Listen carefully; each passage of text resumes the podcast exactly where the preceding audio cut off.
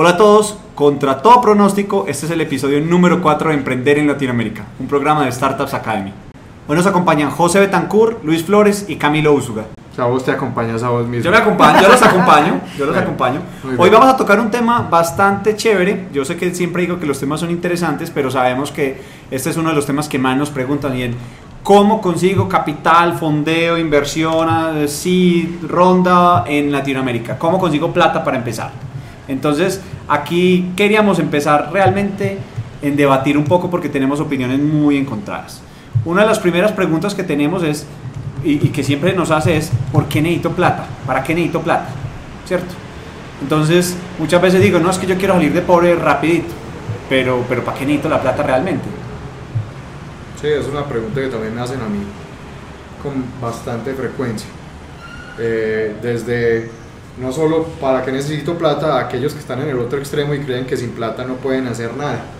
Exacto. Entonces pareciera que ese es un tema central de todas las personas que están construyendo empresa, desde los que no tienen dificultades en conseguir dinero y que por el contrario dicen, no, yo porque voy a recibir inversionistas, hasta una cantidad de gente importante que dice es que yo no puedo arrancar porque no tengo plata.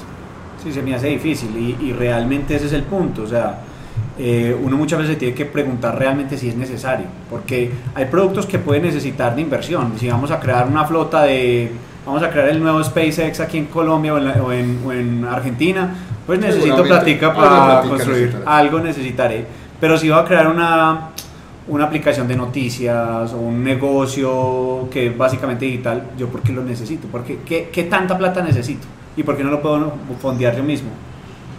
Pues la, la, la verdad, la verdad, arrancar sin plata es factible, pero crecer sin plata no creo que sea tan Es, eso, me, me gusta el, el planteamiento que estás haciendo, porque el- a quienes más escucho yo quejándose o diciendo o utilizando esto como una excusa para no arrancar, es precisamente a la gente que, que dice es que si no puedo iniciar si no tengo nada, nada de plata. No, no, o sea, en, en eso sí, eh, pues, y somos claros como, como el asunto, lo, hay que ejecutar la idea y entender cómo lanzarla, hacer al menos descubrimiento de qué clientes y hacia dónde voy, un, plan, un planteamiento inicial, lo puedo hacer vía bootstrapping, que es apoyándome con, con mi red cercana.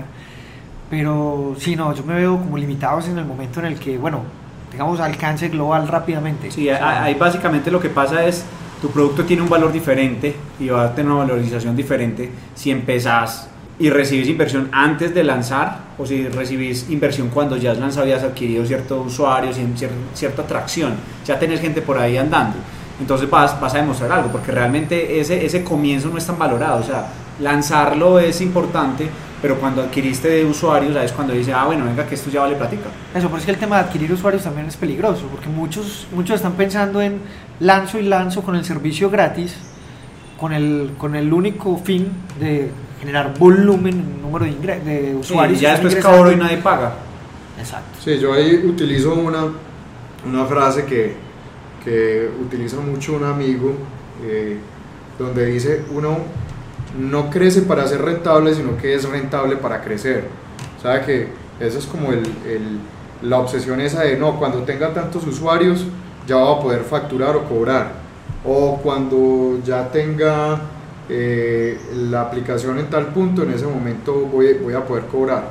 Y yo al revés lo que siempre digo es traten de cobrar lo más pronto que puedan, primero para darse cuenta si efectivamente el producto que ustedes están sacando tiene eh, mercado potencial real. Y lo segundo es porque eso me obliga a tener la formulita para poder ser rentable desde un principio, o sea que la plata que me llegue me ayuda a crecer, como decía José, decía José no a sostener mi operación que no sé ni siquiera si tenga sentido sostenerla o no porque de pronto mi producto no tiene aceptación. Entonces yo creo que hay que poner como las cosas en el momento en que es.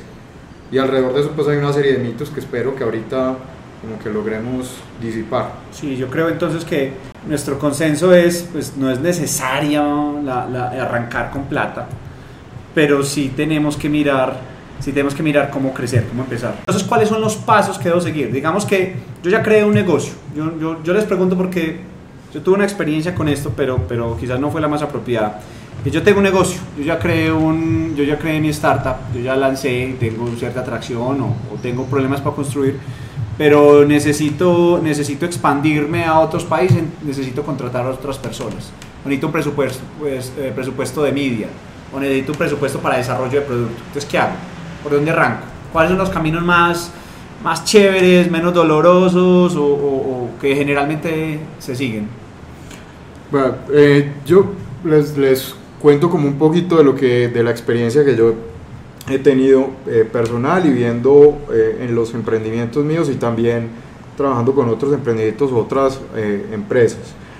Am, lo que se da uno cuenta es que, eh, digamos, el mito ese de que hay que conseguir plata para la empresa y conseguir lo que más se pueda y lo más rápido que se pueda porque hay que expandirse y, agarrar mercado.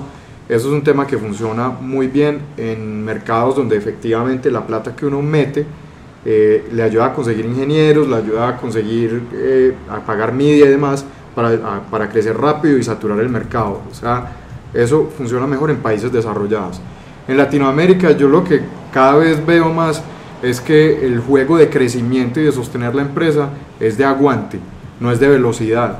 Curiosamente yo siento que es un, digamos, com- comparémoslo con el deporte del atletismo, es más importante en el, el sprint en, otras, en otros mercados que aquí en Latinoamérica, aquí es más importante ser capaz de correr la maratón, porque son mercados mucho más lentos, la adopción de tecnología es un poquito más lenta, entonces aquí lo importante es que uno pueda extender como la pista que uno tiene para seguir El pulmón.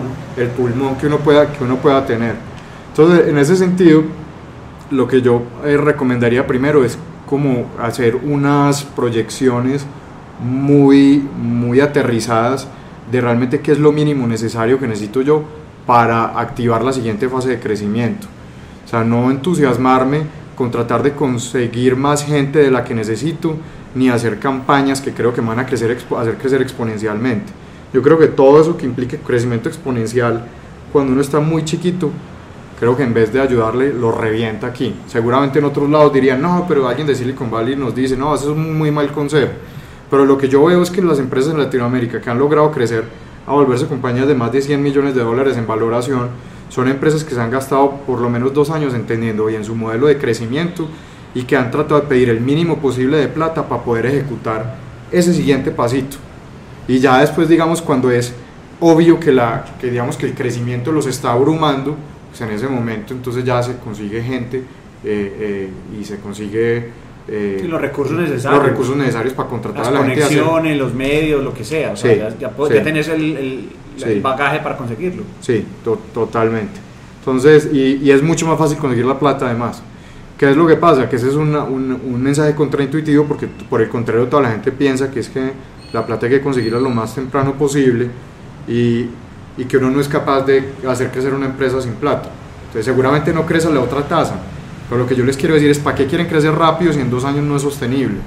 Prefiero que encuentren un camino sostenible primero y después sí póngale la gasolina. Yo siempre utilizo un término y es como envenenar. O sea, cuando toman las motos y le inyectan un combustible medio exótico, eso es envenenar una empresa. Exactamente. Me gusta el... yo, yo, lo, yo llego y hago que la empresa sea más bonita de lo que realmente es porque la quiero vender rápido.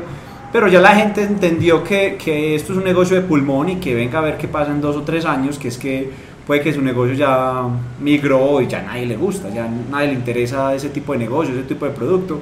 Y usted se murió y se quedó ahí sin entender realmente qué fue lo que pasó.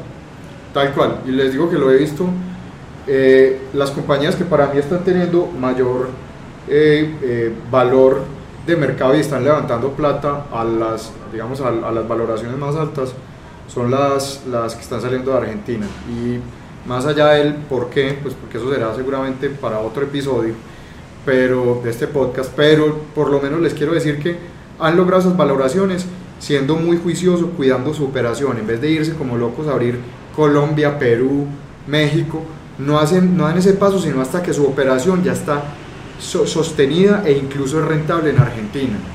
Que de pronto en otros casos le dicen a uno, no, es que cuando abra en Perú ya me voy a dar plata, no, es que esta plata es para abrir en México. Yo lo que esperaría es, no, esta plata es para hacer una operación muy potente en donde estoy en Colombia y desde esa operación potente puedo empezar a mandar expediciones a México, a Perú, y si no me va bien, pues no pasa nada porque ya tengo un negocio Ya, bueno. tengo- ya mi pulmón está cubierto, ya, ya voy teniendo como cómo hacer... Y le estoy hablando de compañías que valen más de 50 millones de dólares y apenas están poniendo pies eh, sólidos por fuera de Argentina, pero son en Argentina muy, muy sólidos. Entonces eso me, me ha llamado particularmente la atención porque no he visto otra parte o otra, o- otro país en, en Latinoamérica donde, donde encuentre ejemplos como esos. donde eso pase. Bueno, y entonces, eh, si esto es así, eh, lo mejor que podemos hacer realmente es empezar despacio. Vámonos Sí, pasito a pasito. sí. Vámonos pasito a pasito. Porque es que siempre lo que os decía, siempre nos dicen, no venga hermano, usted tiene que crecer a toda velocidad en toda parte y demostrar. Eso tiene su ciencia y realmente sí se tiene que crecer lo más rápido que pueda, pero empiece por un mercado natural, empiece entendiendo, empiece qué pasa si lo pone allí, porque hay empresas que incluso han crecido, porque por ejemplo lo que te pasó a vos con Crazy Drops, cuando, cuando, cuando lanzó en Japón, pues empezó a crecer a una velocidad Hermosa. hermosa, pero por poco tiempo. Muy poco tiempo, muy poco tiempo. Pero entonces recapitulando ahí realmente lo que estamos diciendo es, encuentra tu modelo de negocio que haga que tu operación sea básicamente sostenible. No estamos diciendo en ningún momento piensa local. O sea, no hay que malentender con el tema de, de, de estructúrate y hazlo funcionar, el no tener que salir de mercado, sino si tu solución es global, que sea global como tal, pero no te afanes en abrir Sí, que paso a paso, o sea, mercados que no necesitas si tu operación no es esa como tal. Es O que sea, yo, yo pienso que el tema es, en Latinoamérica hay que ser más prudentes que en otras partes. Aquí tenemos que ir pensar un poco más porque el acceso a capital es más limitado, el acceso a público avanzado y a, y a gente que tenga la capacidad de entender muchos productos es más difícil, el acceso a gente que tenga la capacidad de pagar nuestros productos es un poco más reducido, entonces es mejor, venga, vámonos un pasito a pasito, démonos un tiempo y empiece a entender. Cuando, cuando yo ya entienda, hágale si quiere ya mire a ver si ya para Asia o Europa o África. Sí, de hecho hay un, eh, lección, estas lecciones que, que yo quiero, que, o esta, o este aprendizaje que yo quiero transmitir aquí, eh, salen tanto de las cosas que nos han hecho bien, que he visto muchas empresas que se aceleran en tratar de buscar inversionistas y como les digo, les termina pasando esto, se gastan la plata, se revientan y rápidamente eh, se, se acaban. Eh, pero, pero también es el aprendizaje de la gente que lo ha hecho bien y ahí quisiera rescatar unas, unos el ejemplo de un grupo de extranjeros que construyó un company builder aquí que llegaron en el 2012 eh, que se llama Polymath Ventures y, y Polymath eh, son cinco extranjeros que traían su aprendizaje de otros lados y seguramente el- la tentación de ellos al principio era "Conse- levantemos plata para cada compañía que construyan, construyamos aquí lo más rápido posible porque tenemos que expandirnos y curiosamente han hecho todo lo contrario, entendiendo la dificultad que tiene uno de levantar plata aquí, porque eso no lo quiero negar, no hay suficientes fuentes de financiación aquí. eh, entendiendo eso se adaptaron y lo que han hecho es que han crecido orgánicamente hasta donde han podido. Incluso eh, al, donde seguramente amigos de ellos de los otros mercados les pueden decir, oiga, ustedes por qué hacen eso tan chiquito.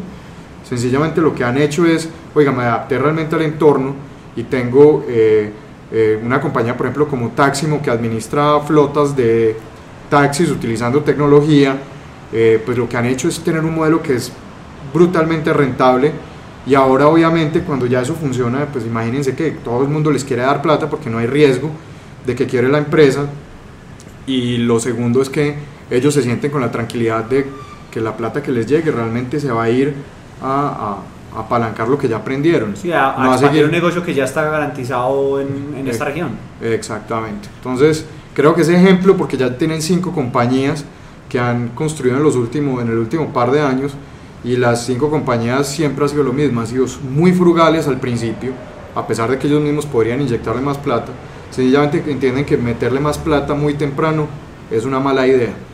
Entonces ahí les dejo también un punto adicional, y es que, es que emprender no es de afán, esto es un tema de largo plazo. Si usted quiere que el primer año tenga una compañía enorme, pues entonces de pronto se equivocó de dónde la está haciendo. Se Váyase para otro lado. Se equivocó de negocio.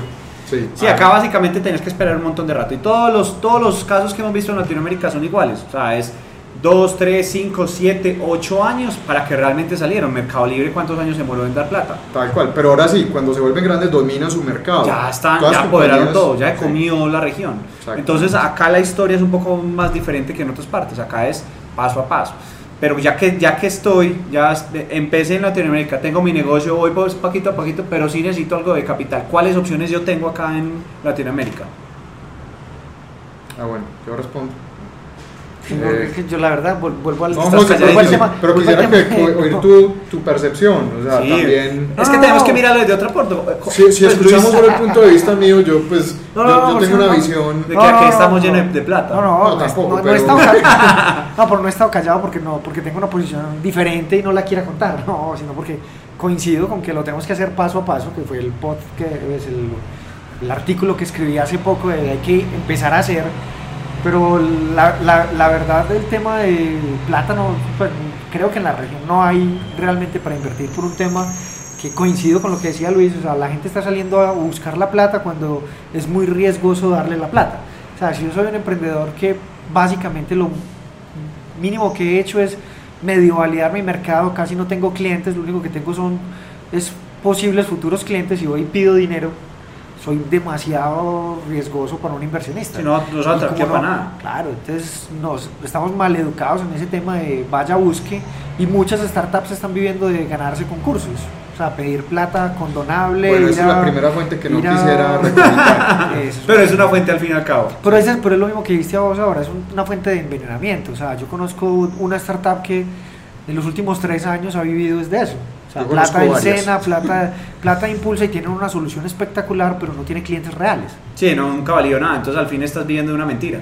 De seguir vendiendo humo. Estás teniendo un paciente en cuidados intensivos a punto de morir, pero lo tenés conectado y, siempre va a tener plata para la maquinita que lo conecta. Para la maquinita Y nunca va a parar si va a tener el potencial que realmente. Sí, a mí tampoco me gustaría recomendar esa, pues, o sea, preferiría cualquier otra fuente de inversión antes, pero por eso digo, o sea, no es que no haya querido hablar, sino que coincido mucho con lo que está diciendo Luis. Ser menos riesgoso y la mejor manera de volverse menos riesgoso es empiece a trabajar y vuelva su operación costo efectiva y autosostenible. Bueno, entonces aquí les voy a dar, como me gusta utilizar ejemplos, les voy a hablar de eh, el ejemplo de otra compañía, eh, no voy a decir el nombre, pero sí es una compañía de e-commerce de eh, colombiana que vende llantas y está vendiendo, creo que este año va a cerrar con unos 3 mil a 4 mil millones de pesos en ventas.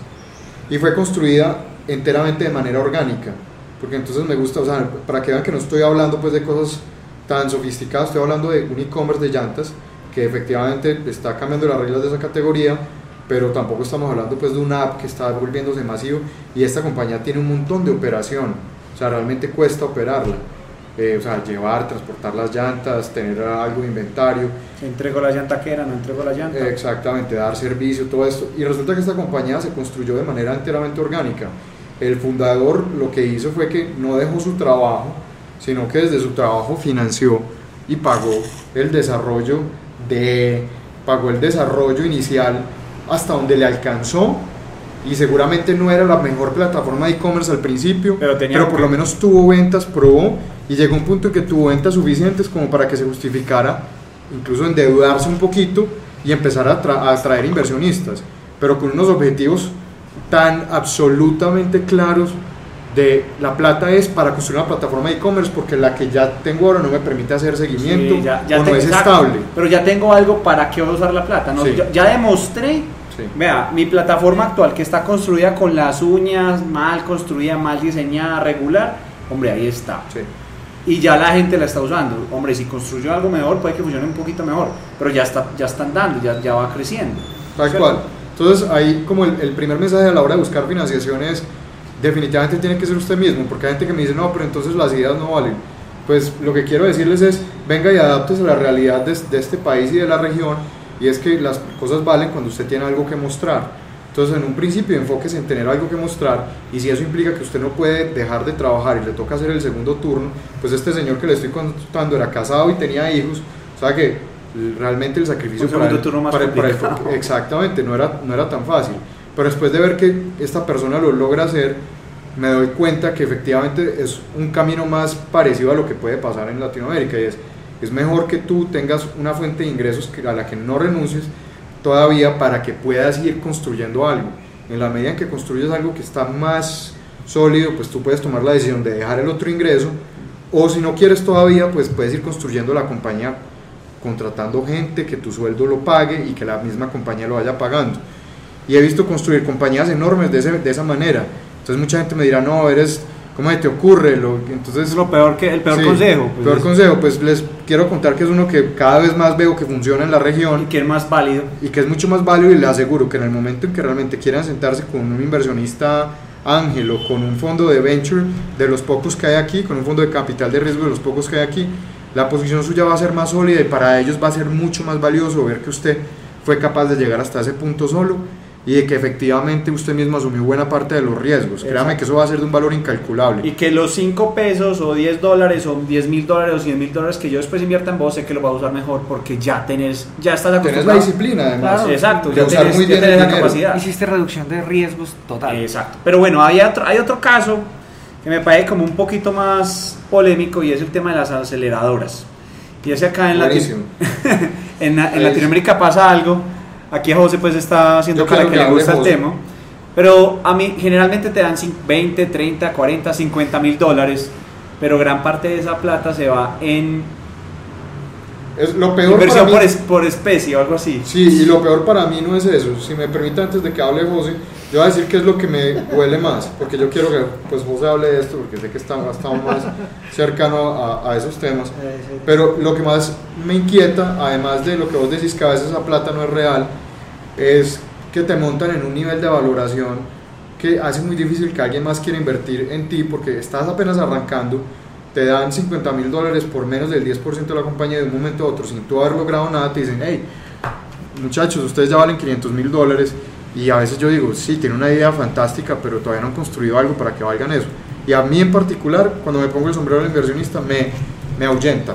Pero pues hasta, hasta ahí hablo de lo que más me inquieta, porque el resto no lo... Sí, no, no, yo tuve la oportunidad de pasar por dos aceleradoras diferentes con dos proyectos diferentes y la verdad no me, o sea, siento que hoy en día no me sumaron nada al respecto y lo que dice Camilo sí fue una realidad, pues, o sea, en la, en la segunda aceleradora la plata que nos invirtieron realmente se convirtió en unos canjes de tiempos, espacios y algunas actividades, pero el producto y el desarrollo del producto, las mentorías fueron pues más un fracaso literal porque el mentor nunca entendió nuestro negocio, entonces todo el tiempo nos estuvo pidiendo que cambiáramos el negocio para algo que él sí entendiera y pudiera vender, porque lo que estaba tratando de construir era una empresa que él vendiera hacia adelante y no un servicio, o sea, no estaba tratando de entender qué problema estábamos resolviendo.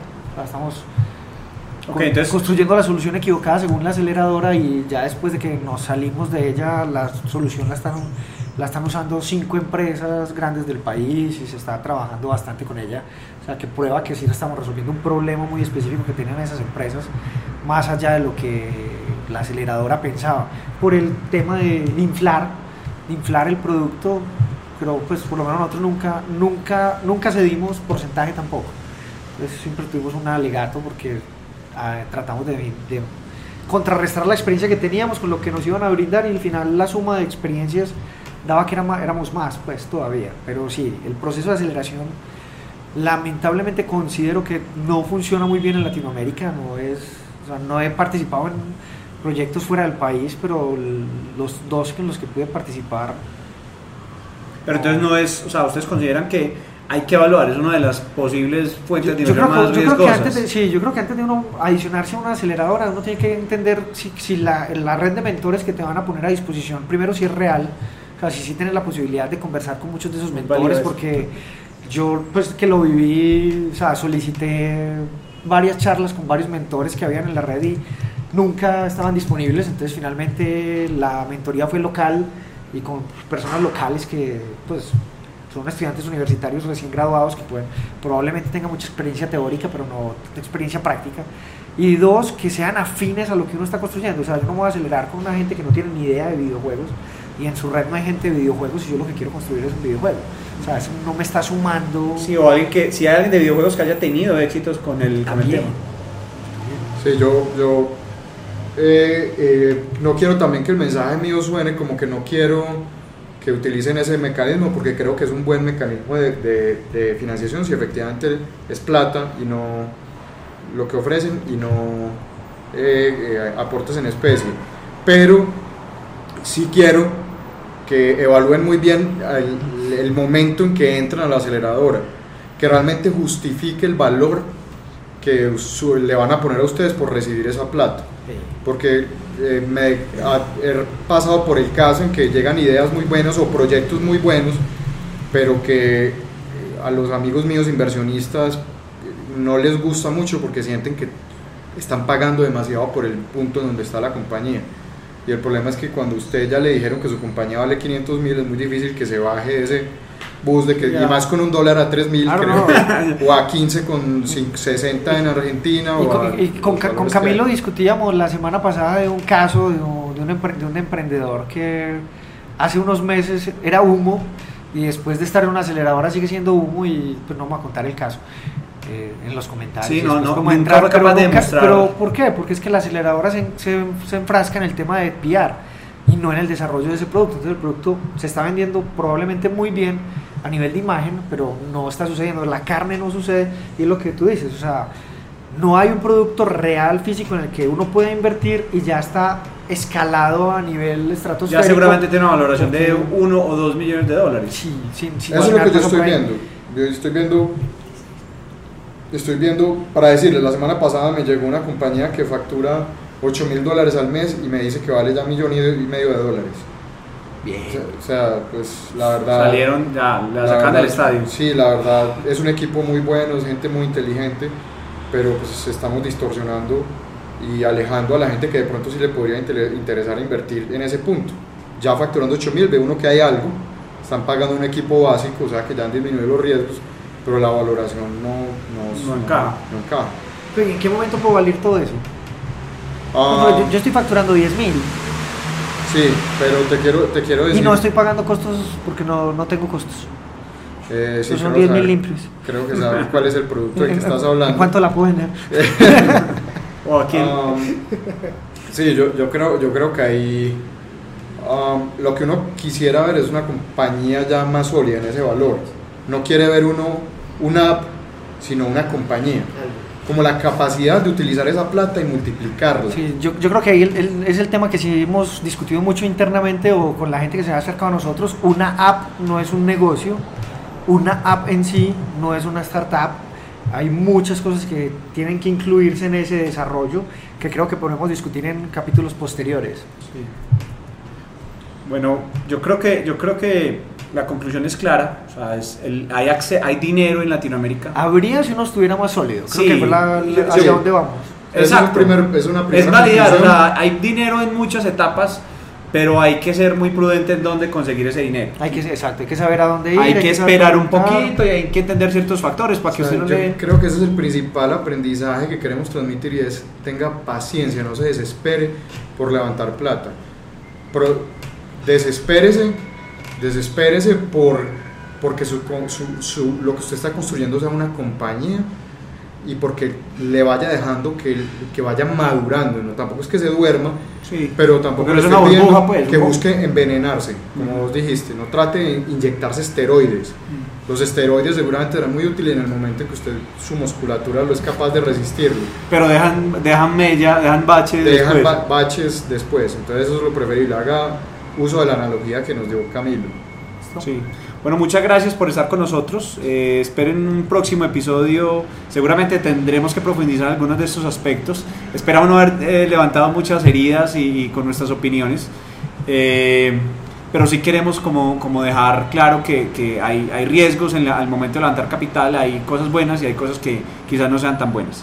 Entonces muchas gracias por acompañarnos y esperen próximamente un episodio número 5 con respecto con pese a todas las, las, las circunstancias, supuesto, de, circunstancias, estar, de emprender en Latinoamérica con Startups Academy. Gracias. Chao, chao. Chao. ¡Chao! ¡Uh!